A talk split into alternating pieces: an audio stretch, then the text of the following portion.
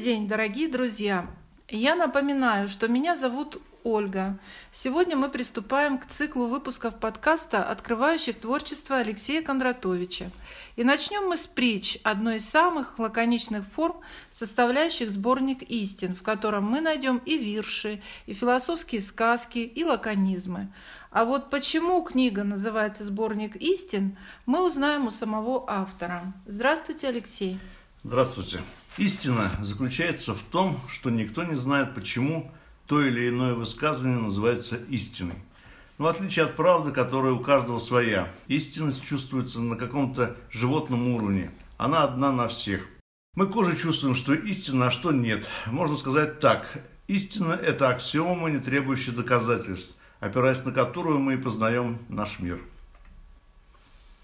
Ну, разве обязательно облачать истину в краткую форму? Да, никак иначе. Как говорится, краткая сестра таланта, правда, мачеха гонорара. А если серьезно, то коли будешь растекаться мыслью по древу, обязательно прилипнешь к нему. Ибо древо познания густо намазано липкой смолой, чтобы навязчивые мухи сомнений и болтологии, несущие чушь навсегда, оставались на его поверхности, не подвергая само древо мудрости, коррозии и гниению.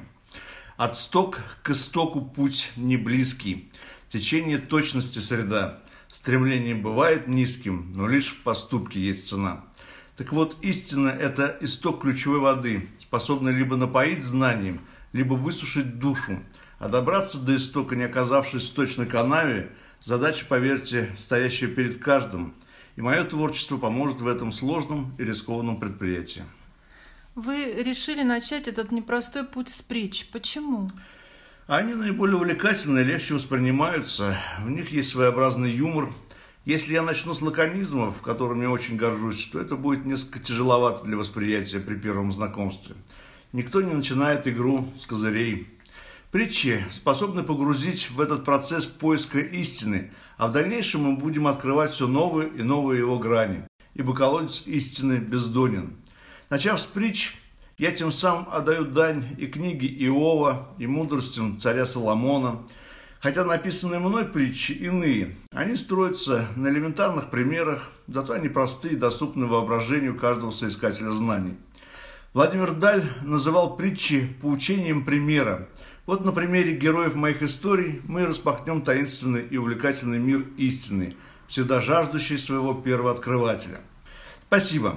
А теперь я предлагаю вам послушать сами притчи и выработать свое мнение о них.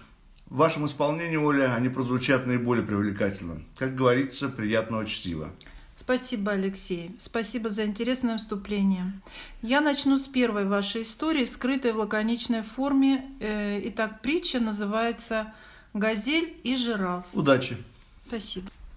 Среди акаций грациозно вышагивал большой жираф. Быть длинношеем не зазорно, за это не положен штраф. Невдалеке под сенью древа паслась газель, совершая тур. Решил жираф сходить налево, с газелью закрутив амур. На отдыхе мы все жирафы и шею тянем за мамзель, нередко совершая ляпы в надежде затащить в постель. Так и жираф наш приударил, на юге закрутив роман, но шею он свою поранил, в любви бывает и обман. Наткнувшись на рога газели, он очень сильно пострадал и оклемался еле-еле, но душу Богу не отдал. Доходит долго до жирафа, что всем известно кумовья, лишь та газель не так рогата, с которой общая семья. Лиса и заяц. Лиса охотилась за зайцем. Наш заяц от лисы петлял. Он то торчал над кочкой пальцем, то вдруг за кочку он нырял. Хитра плутовка, знает дело. За ним бежала не спеша, и вскоре зайцу надоело. Остановился он, дыша. «Давай, лиса, мы все обсудим. Зачем тебе обедом я? Быть может, хватит, мы не будем. Пойми, ведь ждет меня семья. Проблема, заяц, здесь такая. Меня ведь тоже дома ждут. И не могу я, голодая, оставить их без вкусных блюд. Так что здесь чья возьмет сердешный. Один есть пан, другой пропал. Уж так устроен мир наш грешный, сыт тот, кто ближнего сожрал. Произнеся свой спич, Плутовка схватила зайца за хребет и, управляясь стушкой ловко, в нору отправила обед. Заяц и черепаха. Увидел заяц черепаху и к ней поближе подбежал. Нагнать хотел с наскока страху, но так ее не испугал. Ползла тихонько черепаха, передвигаясь не спеша, ничем не проявляя страха, свой путь загадочный верша. «Тебе не жутко?» — крикнул заяц. «Ты от меня не убежишь. Я страшный зверь, отнюдь не паяц. Держись, коль жизнью дорожишь». На что спокойно черепаха ему ответила, смеясь. «Ты страшный зверь, я вертопраха, смешней не знала, отродясь. Коль хочешь напугать, то помни, чем меньше шума, тем страшней. Тот совершить способен козни, чьи лапы полные когтей. А у тебя есть только уши, что из башки твоей торчат. Иди свою морковку кушай и ей пугай своих зачат. Бояться стоит не наскока, а молчаливого врага. Кто не извлек сейчас урока, та участь будет нелегка. Русалка и водяной в одном пруду под сенью ивы жила русалка с водяным, и оба были все ж красивы, но по понятиям иным. Казалось, родственные души, но что мешает им любить? Однако, коль русалку слушать, то невозможно вместе жить. Она все грезила о принце, что вдруг нарушит гладь пруда. Утопленников вереницы за ней дурною славой шла. Искала та русалка где-то на стороне свою любовь, а водяной зачах при этом, взирая на красотку вновь. В конце концов, одна осталась, и принца так и не нашла, а с водяным, как оказалось, из жизни и любовь ушла. Кот и пес. Дружился как-то кот с собакой, и спали вместе в конуре, и не делили они дракой то, что давалось им в еде. Друзья хоть не разлей водиться, ведь что-то общее нашли. Любили кот и пес возиться друг с другом, так и годы шли. Но вот однажды пес случайно разлил тут миску молока, Кот посмотрел на пса печально и лапой врезал тумака. Пес огрызнулся на атаку и рявкнул, клацая зубом, и перешел весь мир их в драку, виною миска с молоком. Порой не миска, только капля способна мир перевернуть, когда друг с другом мы, не так ли, свой делим кров и делим путь. Рыцарь и дама Воинственно гремят доспехи, в них рыцарь грозный облачен. Преодолел судьбы он вехи, не раз в сражениях уличен. Всего добился он, сражаясь, успех и славу сам добыл, и к даме сердце направляясь, подарок взять он не забыл. Из хрусталя сам сделал розу, как символ чистоты любви. Но дама сердца встала в позу, мне не нужны цветы твои, к чему мне чувства их терзания? Ты мне достаток предложи, тогда ты сам в моем сознании мой рыцарь тела и души. На это рыцарь не ответил, но розу хрусталя разбил. Та дама сердца, кто заметил, чье сердце трогает посыл. Черт и младенец. Похитил как-то черт младенца, решил, пусть будет у меня. Как водится у иноверца, чем черт не шутит, все брехня. Три дня с ним черт играл в игрушки, три дня над ним черт колдовал, а на четвертый больше в дружке с младенцем черт уж не играл. Поранился об эту бритву на выходе одни шиши. Вел черт за душу честно битву, но не добился он души. Младенец так и был невинен, ничем не смог черт обуять. Ведь тот, кто истинно наивен, тому план черта не понять. Не страшен черт тому на свете, чья не запятнана душа, мы все в душе должны быть дети, а не поклонники гроша. Слон и бегемот. В далекой Африке в саванне жил старый-старый-старый слон. Он в озеро забрел, как в ванне купался, обливаясь он. А в этом озере жил толстый и агрессивный бегемот. Годами был он явно взрослый, но тем не меньше обормот. Решил слона он озадачить, мол, кто из них двоих сильней, заставив на себя батрачить, хотя слона он был глупей. И старый слон тот первый сдался, победу правил бегемот. Он в озере один остался, слон удалился через брод. Тягаемся порой мы силой, но тот воистину сильней, чей разум не настолько хилый, чтоб спорить с дураком. Ей-ей. Собака и хозяин.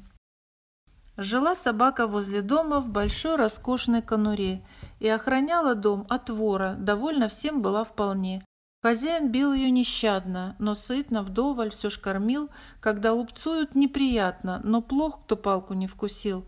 На то охранный пес он, сторож, чтоб лишь хозяину вилять. И получать за службу то уж, что заслужил. На что пенять? Гордился пес цепной удачей, Мол, повезло так повезло, не представлял, как жить иначе, когда ты служишь все одно. Но вот хозяин вдруг скончался, не нужен стал придворный пес, был выгнан он, как ни старался, на улицу повесив нос. Мораль истории такая. Чужим тебя не оценить. В одни ворота сам, играя, лишь в них способен гол забить. Женщина и черт. С тех самых лет, что создал Еву в саду Эдема наш Творец, мы подтверждаем нашу веру, когда ведем Ев под венец. Но вот однажды черт удумал с женой связать свою судьбу. Его другой черт надоумил. Причин иначе не найду. Прожил с женой черт все три года, а на четвертый возопил. Такая женская порода, что даже черт не выносил. Капризов много претерпел он, и то подай, и это мне. Как говорится, все, влетел он и по деньгам, и по жене. Чертовка так над ним глумилась, скажу вам, боже упаси. А обобрав, куда-то смылась, сказав, мой милый уж прости. Кому мораль нужна, те знайте. Сегодня женщину хочу, а завтра мне луну достаньте, иначе вас я не прощу. Жертва и людоед.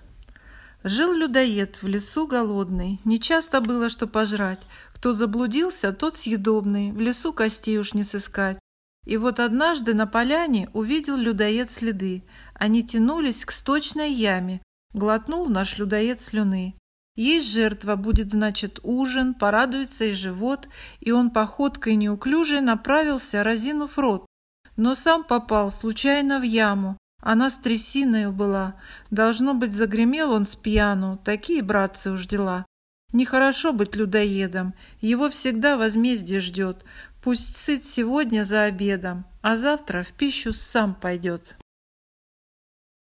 Пчела и шмель. Под вечер в улей возвращаясь, пчела увидела шмеля. С ним иногда она, встречаясь, судачила на тему дня.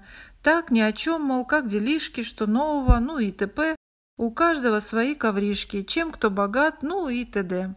Шмель рад с пчелой пообщаться, поскольку был он одинок, да часто не хотел встречаться. Но неизбежность – это рок. Тут зацепились языками и протрепались целый час. Вот болтуны там и сказали. Ведь солнце лик уже погас. Так в темноте и заблудились, и ночевали на лугу. Зато за жизнь наговорились, поймите, впрочем, вы пчелу. Бывает дефицит общения и у пчелы, и у шмеля. Находим в этом развлечение, не ради прихоти, а для. Змея и мышь. Однажды мышь спешила в нору, но ей вдруг встретилась змея и перекрыла ей дорогу, а обойти никак нельзя. Змея тихонько прошипела, «Ну что попалась, мышь, держись!» И была уж взялась за дело, а мышь возьми и уберись. Рванула мышь обратным ходом. Змеи тут не сложилась масть. Чтоб не попасть к змее в утробу, уж лучше в норку не попасть. Шакал и олень. Шакал бежал трусцой из леса, навстречу выскочил олень. Не проявляя интереса, шакал надумал скрыться в тень. Оленя это оскорбило, мол, так невежливо, дружок, когда такое дело было, чтобы он внимания не привлек. Стал приставать олень к шакалу с вопросами о том, о сём, и так тихонько мал-помалу шакала до бела довел. Шакал не выдержал и точку поставил, горло перегрыз. Он пировал почти всю ночку, зануде этим отомстив. Мораль пусть каждый сам тут ищет, а я добавлю от себя. Того оленя уж не ищут, который приставуч зазря. Бабочка и моль Порой вечерней моль летала в квартире, где она жила. Туда же бабочка попала, на огонек она зашла. Обрадовалась моль подружке и стала хвастаться скорей, какие вкусные подушки, какая вкусная постель. Недолго бабочка летала и слушала подружку моль. К несчастью, на иглу попала. Судьба такая, уж позволь. Быть бабочкой всегда опасно, тут вся проблема в красоте. Мы знаем точно, что прекрасно, то привлекательно в цене. На этом мы завершим наше сегодняшнее рандеву. Надеюсь, дорогие друзья, вам было интересно. И если так, то ждем вас на следующем выпуске нашего подкаста на будущей неделе. Мы продолжим изучать удивительный мир притч Алексея Кондратовича и другое его творчество. Пишите в Инстаграм Алексею Кондратовичу. Будем рады взаимоинтересному общению. До встречи!